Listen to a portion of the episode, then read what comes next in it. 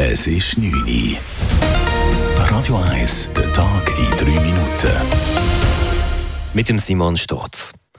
Die Wettbewerbskommission WECO verbietet der Post die Übernahme der Quickmail-Gruppe. Durch die Übernahme würde der Post in gewissen Bereichen faktisch ein Monopol entstehen und in mindestens einem Markt ein wirksamer Wettbewerb beseitigt, schreibt die WECO. Quickmail beklagt, dass der Entscheid 3000 Arbeitsplätze gefährde. Dies lässt WECO-Präsidentin Laura Melusin-Baudenbacher nicht gelten. Der Entscheid von der Wettbewerbskommission ist ja nicht ursächlich für den allfälligen Verlust von Arbeitsplätzen.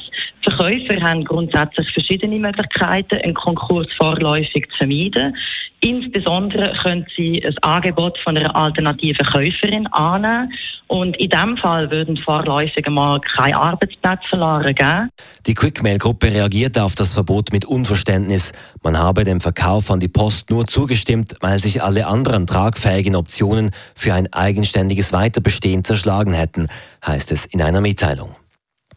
Die Alpengletscher werden in den nächsten 25 Jahren voraussichtlich bis zur Hälfte ihres Volumens verlieren. Dies zeigt eine Studie der Universität Lausanne. Selbst im optimistischsten Szenario, also wenn die globale Erwärmung vollständig gestoppt wird, werden die Gletscher etwa um einen Drittel ihres Volumens schmelzen. Dies aufgrund von Trägheitseffekten. Deutschland hat heute Abschied genommen von ihrem Fußballidol Franz Beckenbauer. Am Nachmittag fand vor rund 30.000 Trauernden eine Gedenkveranstaltung in der Münchner Allianz Arena statt. Die Abdankung wurde außerdem im Fernsehen übertragen. Mit dabei war auch viel Prominenz, etwa Kanzler Olaf Scholz. Auch FC Bayern München Präsident Herbert Heiner würdigte Beckenbauer. Wir durften ihn kennenlernen.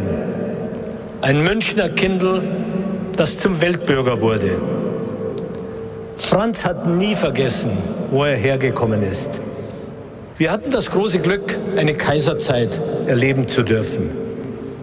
Es ist nun an uns, diese Geschichte weiterzuleben. Franz Beckenbauer ist am 7. Januar nach einer Krankheit verstorben. Er gilt als einer der wichtigsten Fußballpersönlichkeiten der Geschichte. Am WEF in Davos standen täglich über 4000 Armeeangehörige im Einsatz. Die Schweizer Armee zieht eine positive Bilanz zum diesjährigen Weltwirtschaftsforum. Die Konferenz sei ohne gravierende Zwischenfälle abgelaufen, teilte die Armee mit. Auch die Bündner Sicherheitsbehörden ziehen ein positives Fazit. Am WEF und an der vorgelegten Ukraine-Konferenz weilten 118 Personen in Davos, welche völkerrechtlich geschützt sind. Radio 1 Wetter.